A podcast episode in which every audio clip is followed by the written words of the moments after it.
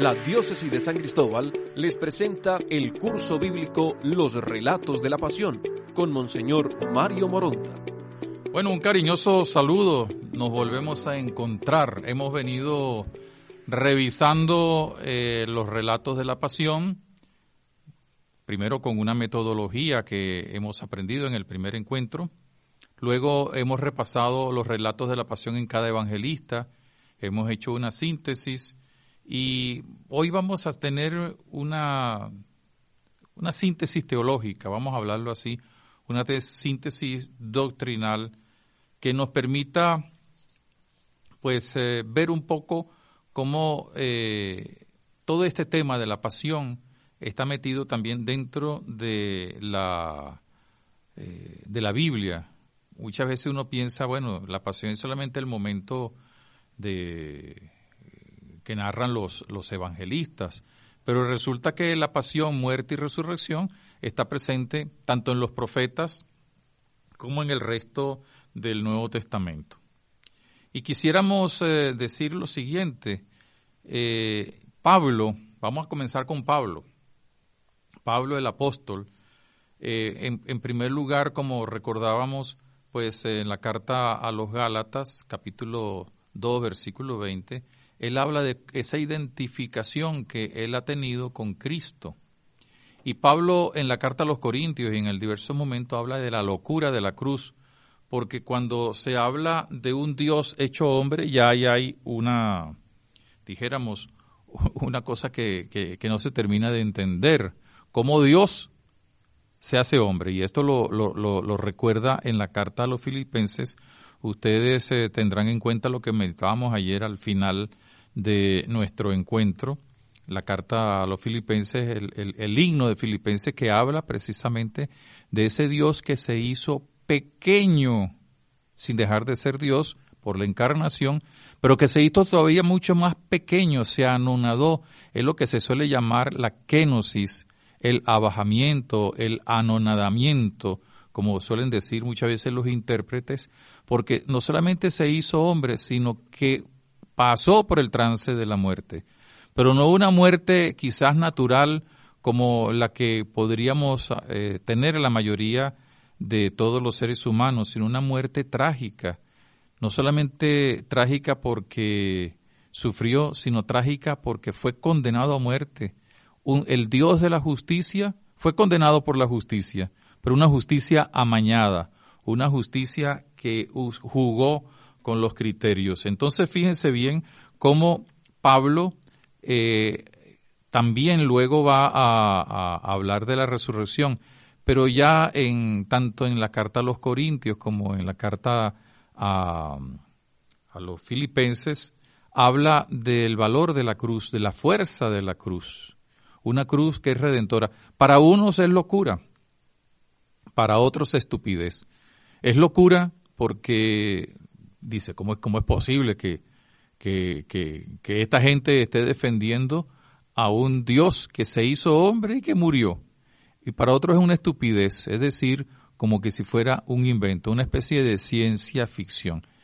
Y sin embargo, la cruz de Cristo es el sitio donde Pablo en la carta a los romanos nos invita a poner todas nuestras dificultades, todas eh, nuestras eh, eh, angustia e incluso nuestros pecados para ser liberados.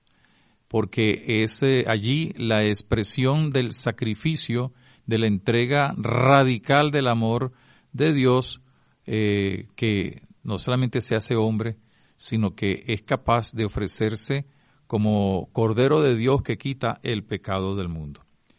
La cruz es no locura, no es estupidez, sino es signo de victoria, como bien lo cantamos también en la liturgia. Y Pablo pues insiste en esa dimensión de eh, la pasión. Estamos crucificados con Cristo. Incluso en la carta a los romanos, sobre todo en el capítulo 6, cuando se habla del bautismo, eh, Pablo nos está hablando de cómo eh, nosotros nos sumergimos en la muerte, morimos morimos eh, al pecado, no morimos de muerte natural, eh, de muerte física, sino de muerte al pecado. ¿Para qué? Para resurgir también con Jesús. Ya vamos a hablar un momentico de la resurrección. Pero fíjense cómo Pablo, eh, la, la, la, teología, la catequesis que hace del bautismo, lo primero que hace es identificarnos con la cruz de Cristo, con la muerte de Cristo, para que allí sea crucificado el hombre viejo, para que allí sea crucificado el pecado, para que sea derrotada la oscuridad. Y entonces, desde la cruz surge vencedor el Señor resucitado. Y por eso eh, en este capítulo 6 de la carta a los romanos se nos habla precisamente de que el bautismo que nos identifica con la cruz hace que nosotros también, sepultados con Él en su sepulcro causada por la muerte, resucitemos, resurjamos, nos levantemos y entonces poder decir, como bien lo, nos lo recuerda en la carta a los Efesios, eh, como luz, ser luz en el Señor. Antes nosotros participábamos, antes del bautismo participábamos y estábamos llenos de la oscuridad, pero ahora, vencida la oscuridad con la cruz, pues somos luz en el Señor, que no es otra cosa sino la resurrección. Y fíjense que San Pablo nos está diciendo que eh, la resurrección es fundamental en cada uno de los creyentes. Si Cristo no hubiera resucitado, vana sería nuestra fe. Si Cristo no hubiera resucitado, no tendría sentido lo que hacemos. Si Cristo no hubiera resucitado, pues hubiéramos, eh, eh, ni siquiera a lo mejor lo estuviéramos siguiendo, porque nadie sigue a un derrotado. Todo el mundo sigue a un victorioso vencedor. Y Él vence, vence con la cruz la muerte, pero lo vence porque explota la vida, con la resurrección. Eh, así pues que si nosotros leemos con atención las diversas cartas de Pablo, donde se nos da una serie de recomendaciones de carácter moral, ciertamente, donde se nos da una enseñanza sobre nuestra participación en el cuerpo de Cristo, como es la iglesia, eh, donde se nos da también algunas indicaciones sobre el bautismo y sobre la Eucaristía, sobre lo que vendrá al final de los tiempos, Pablo eh, nos eh, identifica en nuestra existencia cristiana con una total eh, identificación, valga la redundancia, una total adhesión a Cristo. Fíjense que incluso él nos habla de que somos revestidos de Cristo. La palabra revestirse bíblicamente tiene un gran significado, porque el vestido, la vestidura de una persona, al menos en la, eh, mentalidad semítica, que fue con la que se escribió el Nuevo Testamento, la palabra vestidura habla de la condición, de la cualidad, del empleo, de la profesión o de la condición social de la persona que lo reviste. Una cosa es el vestido normal, pero la vestidura, la vestidura habla si es sacerdote, si es eh, militar, si es eh, eh, de X o Z oficio. Por eso cuando habla la escritura de que los, los sumos sacerdotes o las personas se sienten ofendidas, sobre todo si hay una blasfemia, se rajan la vestidura, no que se rompan el vestido, sino que se rajan la vestidura que lo identifica como sacerdote o lo que sea. Y entonces esa expresión bonita de Pablo, que hemos sido revestidos de Cristo, nos está diciendo que nosotros estamos tan pegados a Cristo, tan unidos a Cristo, tan en comunión con Cristo, que precisamente por, por llamarnos cristianos, por llamarnos seguidores de Cristo, discípulos del Señor, pues hemos sido incorporados a su pasión, a su muerte y a su resurrección. Entonces nosotros hemos sido sepultados en la muerte, hemos sido, eh, hemos eh, sido metidos en la sepultura de Cristo, pero no para aparecer como derrotados, sino para salir victoriosos, resurgir, levantarnos. Eh, la Biblia, sobre todo en el Nuevo Testamento, la palabra resurgir, levantarse, estar de pie, es un verbo que se utiliza eminentemente para hablar de la resurrección. El cristiano camina y camina erguido en el camino de la novedad de vida porque participa del triunfo del Señor. Y esto hace que, que, se marque la identidad del, del, cristiano. En el capítulo 15, versículo 10 de la primera carta a los Corintios, ese capítulo 15 está dedicado sobre todo a la resurrección. Pero hay una expresión muy hermosa, muy arriesgada por parte de Pablo, que era un judío que había sido maestro, eh, al menos estudiante para ser rabino, porque, como lo vamos a ver, emplea una frase que puede resultar peligrosa para los judíos, pero eh, para nosotros es una frase que no solamente nos define, sino que nos une a Dios. Dice él, por su gracia de la resurrección, por Él, por Cristo muerto y resucitado, yo soy lo que soy. Es decir, identificado al yo soy, es decir, identificado a Yahvé, identificado con Dios. Eso no significa que somos dioses, eso no significa que hemos eh, eh, vencido a Dios, no, todo lo contrario, Dios nos asocia. San Agustín eh, de Hipona va a hablar de un término muy bonito que se llama la divinización, es decir, cuando Dios nos eleva a la capacidad de ser hijos de Él, gracias a la muerte y resurrección de Cristo, nos permite entonces ser partícipes de su naturaleza. Como lo dirá también San Pedro en una de sus cartas, eh, somos partícipes de la divina naturaleza. En latín hay una expresión que, quizás eh, los que la conocen, los sacerdotes antiguos, los estudiosos del latín, van a entender la fuerza de esa expresión. Consortes divine nature. Consortes, es decir, tan metidos que estamos eh, participando, no usurpando, sino participando de la naturaleza divina porque somos hijos de Dios. Y todo esto eh, Pablo le da también otra connotación testimonial. Poco habla él del testimonio de vida, pero sí habla de la evangelización. Cuando digo que, poco habla del testimonio de vida no significa que, no lo tome en cuenta, sino que no es un tema como lo, eh, recurrente como lo suele hacer, por ejemplo, en el Evangelio de San Lucas y en el libro de los Hechos de los Apóstoles, y en alguna otra otro escrito del, del Nuevo Testamento, particularmente el Apocalipsis. Pero Pablo dice que hay que anunciar a Cristo. Hay de mí si no evangelizara. Y hay que anunciarlo muerto y resucitado. Porque el Evangelio de Cristo es el Evangelio de la salvación. Pero a la vez, esa, dijéramos, esa eh, evangelización que habla de la muerte y resurrección de Cristo, va a hablar también de las consecuencias de esa palabra de vida que eh, tiene más fuerza, más vida ahora, precisamente después del ejercicio de la redención, de la salvación. Entonces fíjense cómo Pablo, eh, y, lo estamos hablando de manera sintética, pero Pablo eh, centra muchas de sus cartas o muchos de sus pensamientos precisamente en este misterio de la redención, porque habla él de Cristo. Fíjense, ya lo dijimos en alguna oportunidad, hace algún, en alguna de las sesiones pasadas, de que si queremos resumir el pensamiento de Pablo, podemos resumirlo con una expresión que aparece, sobre todo en la carta a los romanos mucho, Jesucristo, el Hijo de Dios, Salvador. Allí está sintetizado. Y Jesucristo es el Mesías, el Hijo de Dios hecho hombre y el Salvador que con su muerte y con su resurrección pues cumple la palabra de Dios.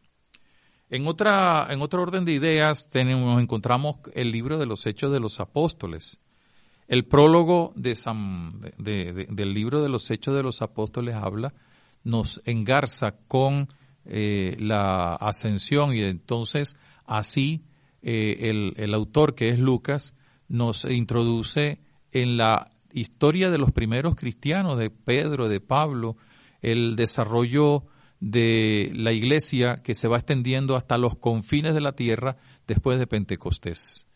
Pero en el prólogo vemos cómo eh, Lucas une su evangelio a esta historia bonita, ciertamente real, eh, con, las, eh, con, con la metodología de la época para hablar de cómo los primeros cristianos pues dieron eh, eh, testimonio de Jesucristo muerto y resucitado. Los primeros cristianos se reunían, se reunían en torno a los apóstoles, se reunían en, en, torno a la enseñanza de los apóstoles, se reunían en la comunión, se reunían en la fracción del pan, como nos dice el capítulo 2 y cuarto también del libro de los Hechos de los Apóstoles. Y están llamados a, a ir con la fuerza del Espíritu, a ir al encuentro de la gente para hablarles de Jesucristo. Y hay un ejemplo, sobre todo en los primeros once capítulos de, del libro de los Hechos de los Apóstoles, donde aparecen particularmente los discursos que llamamos cristológicos. Los discursos cristológicos son de Pedro, de Esteban, sobre todo, cuando hacen una síntesis de la historia de Jesús. Les recomiendo que lean el discurso porque es eh, quizás el, el más sintético, el más sencillo y que nos permite entender los otros discursos de Pedro ante el Sanedrín o de Esteban antes de ser apedreado. Es el capítulo 10 eh, del libro de los Hechos de los Apóstoles, donde está el discurso o la catequesis o el sermón, como lo queramos llamar, eh, de Pedro ante Cornelio, debido precisamente a la conversión de Cornelio. Y él habla allí de cómo él entiende cuando se encuentra con Cornelio, que es eh, un, un, soldado romano con su gente, que quiere convertirse, que quiere seguir a, a Jesús. Y entonces dice, comienza, no eh, verdaderamente reconozco que Dios no tiene acepción de personas. Es verdad que la historia de la salvación, pues se fue fraguando en el pueblo de Israel, pero ya los profetas anunciaban de que se abriría a la universalidad del mundo, por eso incluso, eh, eh, como, como lo, insiste mucho el libro de los Hechos de los Apóstoles, la predicación se va a dar hasta los confines de la tierra, hasta donde haya posibilidad de llegar. Y entonces eh, Pedro allí en ese discurso habla de Jesús que hizo el bien. Pero como los judíos, quizás eh, llevados por eh, el miedo o por una falsa concepción de autoridad o porque tenían quizás reparos en, en, renunciar, dijéramos, a, a, sus privilegios, sobre todo los sumos sacerdotes, condenan a Jesús y habla precisamente de la muerte, de la, de la muerte en cruz, pero hablan de la resurrección. Y eh, Pedro allí y en los otros discursos cristológicos eh, nos están diciendo que ellos son testigos, testigos del resucitado. Nosotros comimos con él, nosotros lo vimos a él y después vimos cómo se fue al cielo y cómo nos dejó el encargo de continuar su obra anunciando precisamente la causa de la salvación, de la vida nueva, como lo es la muerte y la resurrección. Y por eso se abre, lo dice Pedro en ese discurso bonito ante Cornelio, que se abre pues a la universalidad de las naciones. Entre paréntesis, yo creo que un, un buen curso futuro podría ser el estudiar los discursos cristológicos del libro de los Hechos de los Apóstoles, porque nos va a permitir entrar también en el misterio de Cristo proclamado desde el inicio de la historia de salvación eh, de la plenitud de los tiempos. Lo tenemos allí, vamos a ver si podemos cumplir con esta tarea. Luego siguen también algunos discursos de carácter cristológico por parte de Pablo que se defiende y se defiende ante los judíos que no lo querían aceptar o ante eh, los tribunales donde es juzgado, o cuando llega a, Atenas y habla del Dios desconocido, de ese Dios desconocido vengo yo a hablarles a ustedes. Así pues que en el libro de los Hechos de los Apóstoles encontramos un eco a todo lo que hemos venido estudiando en estos días, repasando en estos días.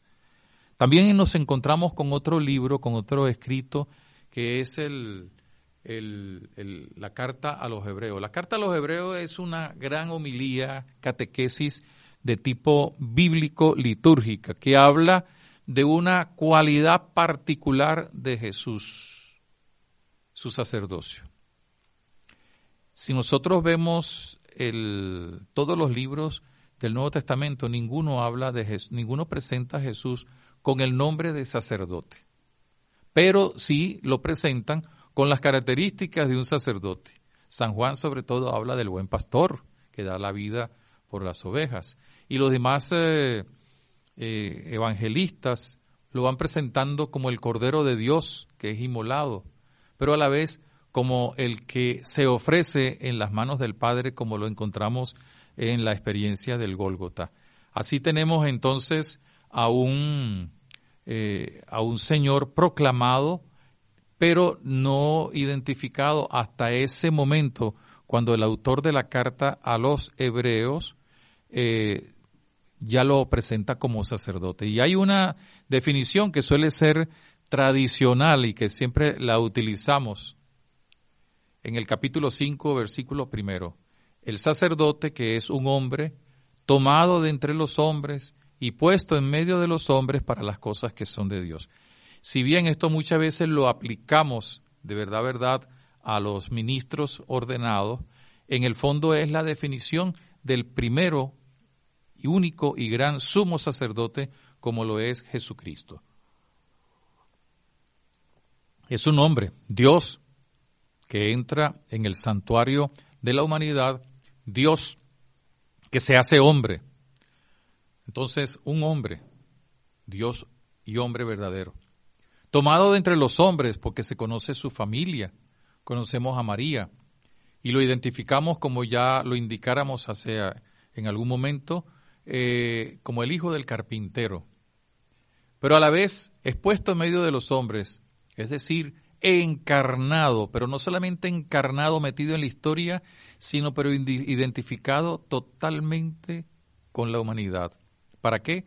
Para las causas más importantes, que es las cosas de Dios, es decir, ser causa de salvación. De hecho, la carta a los hebreos lo identifica a Jesús como el gran sumo sacerdote que es la causa de nuestra salvación.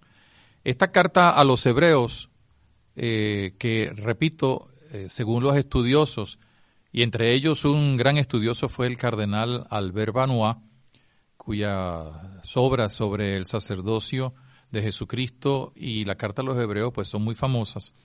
Eh, esta es una carta que, que, más que carta es una meditación, una especie de catequesis larga, se ve que se daba entre varios días, o fue recogida en varias eh, entregas para hablar en un contexto litúrgico de la cristología sacerdotal, Cristo sacerdote, y allí entonces se identifica ya con el término sacerdote a Cristo, pero con una curiosidad, una particularidad que no debemos dejar a un lado, y es que Jesús es el sacerdote, tomado de entre los hombres y puesto en medio de los hombres para las cosas de Dios, es decir, para ofrecer el sacrificio verdadero. Pero lo que es curioso es que ese sacrificio verdadero ya no se hace con machos cabríos o con tórtolas o con animales eh, eh, que uno podía eh, o comprar o adquirir o tomar al azar, sino que Él es el Cordero de Dios, el mismo Cordero de Dios que quita el pecado. Y entonces, como muy bien lo sabemos, en esta carta a los hebreos, en este escrito bonito hermoso, que hay que leerlo eh, con mucho detenimiento, eh, vemos que Jesús se presenta como el sacerdote, pero a la vez como la víctima. Hay una identificación entre víctima y eso implica pues todo lo que se hace eh, en el misterio de la redención, Cristo que muere, Cristo que es crucificado, que es ofrecido y él mismo se autoofrece para la salvación de los demás. Cristo que es el Salvador, pero Cristo que es el mismo que ofrece ese sacrificio como sacerdote. Y esto lo encontramos, como ya lo hemos visto, pues en los relatos de la pasión, cuando el Señor dice, todo está cumplido, cuando el Señor dice que pone su espíritu en las manos del Padre, ¿qué es lo que está haciendo? Está haciendo la doble tarea de ser sacerdote, mediando entre Dios y la humanidad, pero está también presentando la víctima que es él mismo. Antes que se me olvide una curiosidad, porque mucha gente lo suele preguntar, la carta a los hebreos no fue escrita por San Pablo, sino por algunos discípulos de San Pablo, porque se maneja, dijéramos, el lenguaje. Esto no le quita ningún valor, por supuesto, a la carta a los hebreos, que tiene el valor de ser palabra de Dios. Y por último, quisiéramos hacer referencia al Apocalipsis. El Apocalipsis significa revelación. Algunos hablan de, del, del Apocalipsis como un libro macabro, como un libro porque hace referencia a, en un lenguaje muy peculiar, pues al Armagedón o a la, a la guerra entre el, el demonio que se presenta como una, un dragón y el cordero, etcétera, y porque hace referencia históricamente pues a, a las persecuciones y a la destrucción de Jerusalén. Entonces mucha gente cuando quiere hablar de cosas negativas, así feas, habla del lenguaje apocalíptico. Y sin embargo, el Apocalipsis, si lo leemos bien, es un libro lleno de muchos símbolos. Vamos a utilizar una expresión, por supuesto, muy arriesgada. No vayan a decir eh, que es un dogma de fe lo que voy a decir, sino una comparación. El Apocalipsis es una especie de, de relato de ciencia ficción teológica, pastoral, litúrgica. ¿Por qué? Porque utiliza símbolos. Hoy los jóvenes, los muchachos les gusta pues un tipo de película donde hay una serie de símbolos que ellos van conociendo. Eh, podemos poner algunos ejemplos eh, de, películas, sobre todo de alienígenas, etcétera, que, hablan de, simbólicamente. Como en la época en que nosotros éramos niños, pues teníamos otras eh, simbologías. Pues el libro del Apocalipsis que se le atribuye a Juan es un, un libro que hace una relectura bíblico-litúrgica de Jesucristo Salvador. Podríamos decir que es la historia de la salvación después de la ascensión, la pelea entre el diablo que ha sido vencido pero que quiere resurgir para vencer al Cordero de Dios y entonces retirar, retirar, dejar eh, al Cordero sin seguidores. Por eso eh, el libro del Apocalipsis habla precisamente de ese dragón de diez cabezas o de la prostituta en el capítulo 17 de, del Apocalipsis, que eh, es la encarnación, si pudiéramos hablar así, eh, la simbología del pecado, de la maldad, de todo aquello que quiere ser dirigido por el demonio, por el demonio que va a ser vencido definitivamente al final de los tiempos cuando, ah, cuando venga de nuevo el, el Señor Jesús para terminar su obra de salvación. Es la historia de la salvación basada sobre todo en el hecho de la resurrección de Jesús. Una resurrección que se da porque hubo una muerte, pero una resurrección que aparece como un hecho también litúrgico. ¿Qué es lo que se celebra desde el primer momento después de la muerte, resurrección y ascensión del Señor, pues se celebra al Cordero Inmaculado. La liturgia, en especial la eucarística, habla del Cordero Inmaculado, que es el mismo que he mencionado, en cierto modo, en la carta a los hebreos, el sacerdote que es víctima, el Cordero Pascual que es la víctima ofrecida por él mismo que es el Señor, y cuya sangre es vencedora, cuya sangre derramada en la cruz es la que va a lavar los vestidos de todos sus seguidores para ser purificados, para ser, eh, eh, hacerlos capaces de tener un vestido radiante, es decir, de resucitado. Llama la atención porque quien lava en sangre a un vestido, pues sabemos muy bien que se le llena es del color de la sangre. Sin embargo, utiliza el símbolo del lavatorio, de la purificación, con la sangre que fue derramada en la cruz para la salvación. Y por tanto, esa sangre que es eh, la mejor manera de lavarse, de bañarse de los eh, vencedores, es la que le va a dar la luz de la resurrección. Fíjense, hemos hecho un repaso rapidísimo porque el tiempo no nos lo permite, eh, y, y, como esto sería también a lo mejor tema de otro curso que ojalá también podamos realizar, no necesariamente dirigido por el obispo, porque tenemos también otras personas que nos pueden ayudar en este campo. Pero fíjense cómo el Nuevo Testamento hace eco del evento fundamental, ciertamente la encarnación, pero la encarnación está muy vinculada a la redención porque es la finalidad de la encarnación. Y a la vez la redención tiene que ver con la ofrenda sacerdotal, con la victoria después de haber sido aparentemente derrotado con la muerte en la cruz. Todo esto nos lleva a recordar que bíblicamente hay una promesa, hemos hablado en varias oportunidades de esa promesa. La promesa es de Dios que eh, después del pecado de Adán y Eva, pues sencillamente anunció que iba a, a restaurar el paraíso. El paraíso se rompió, se cerró por el pecado de desobediencia de Adán y Eva, según eh, la mentalidad bíblica, según la enseñanza del escritor sagrado. Y el Señor, Dios Yahvé, anuncia. Y a lo largo de, de, del Antiguo Testamento, pues se va dando el anuncio precisamente de que va a venir el Mesías. Y en uno de los textos de Isaías, en varios textos de Isaías se nos da los poemas del siervo de Yahvé, entre paréntesis, otro tema también bonito para un posible curso, porque nos habla del anuncio de ese Mesías que sufre y que despreciado, como eh, lo, canta también la carta a los filipenses, anonadado, llevado al extremo de la pequeñez, es capaz de vencer. ¿Por qué? Porque eh, Dios lo ha elegido para la redención.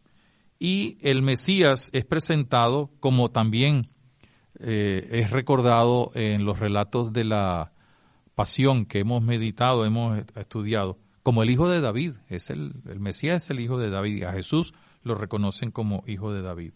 El hijo del hombre, es decir, es el hombre, el hombre tomado de entre los hombres, el Dios encarnado.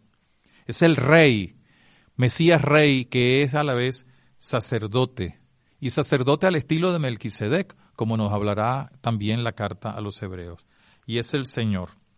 Y todo esto lleva a que con la sangre de Cristo se haga realidad lo que el profeta Jeremías anuncia acerca de la nueva alianza. Haré una nueva alianza con ustedes. Ya no será grabada en piedra, sino en el corazón. Y esa nueva alianza, como todas las alianzas, se sella con una sangre.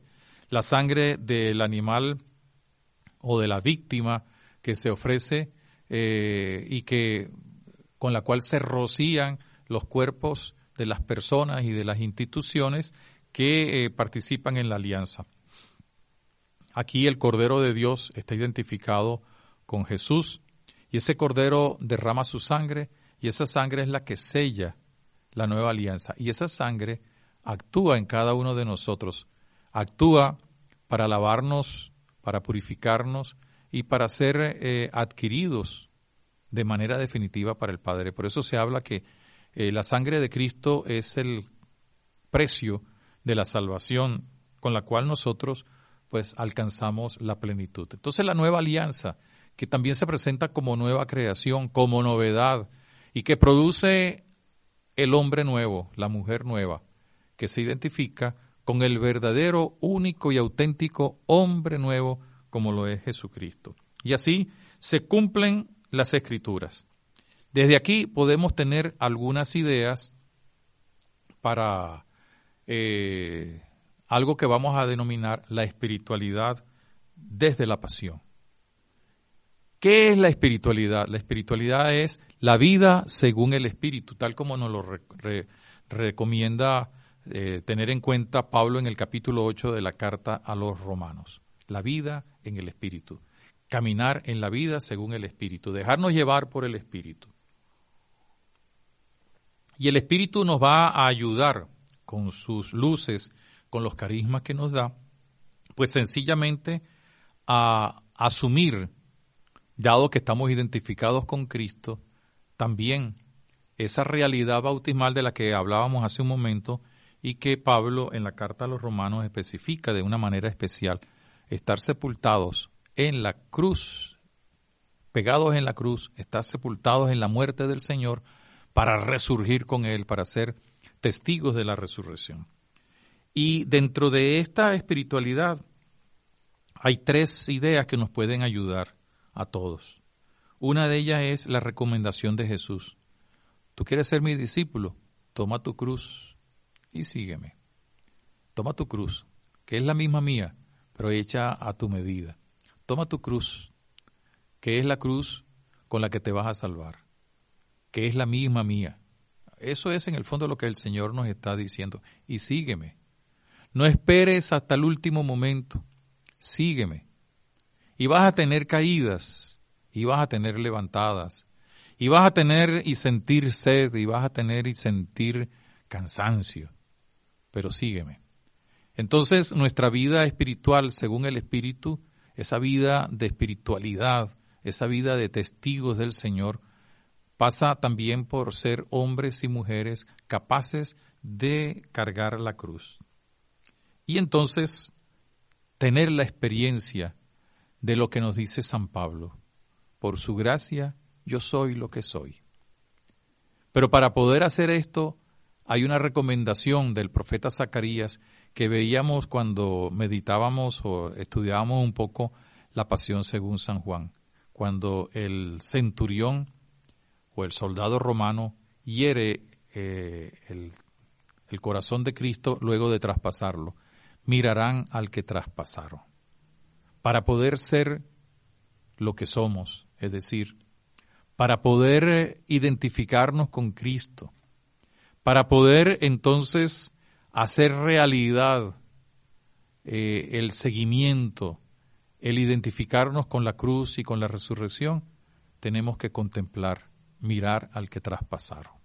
Y esto es sencillamente la tarea de todos los días, es volver nuestra mirada a Dios desde el trabajo, desde la vida de familia, desde nuestra condición cualquiera que sea, desde la salud, desde la enfermedad, mirar al que traspasaron, mirar para identificarnos y mirar de tal manera de que nosotros podamos ser como Moisés, reflejo en nuestro rostro de Dios, solo que nosotros no necesitamos el velo que cubría el rostro de, Moisés, sino necesitamos es dejar rienda suelta al resplandor de la resurrección del Señor. Entonces fíjense cómo a partir del misterio de la redención, pues sencillamente podemos nosotros fortalecer nuestra vida cristiana. Mañana, en la próxima sesión, vamos a meditar un poquito esto último, de mirar al que traspasaron.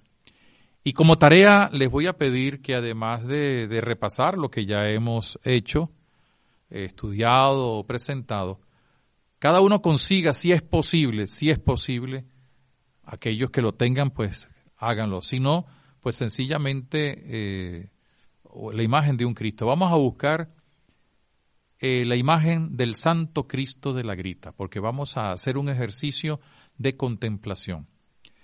Aquellos que a lo mejor no estando en el Táchira no tengan la imagen, pueden buscarlo a lo mejor eh, por internet, si se, si se, meten en alguno de los buscadores, generalmente el más conocido es Google, y buscan en imágenes el Santo Cristo de la Grita, allí lo van a conseguir.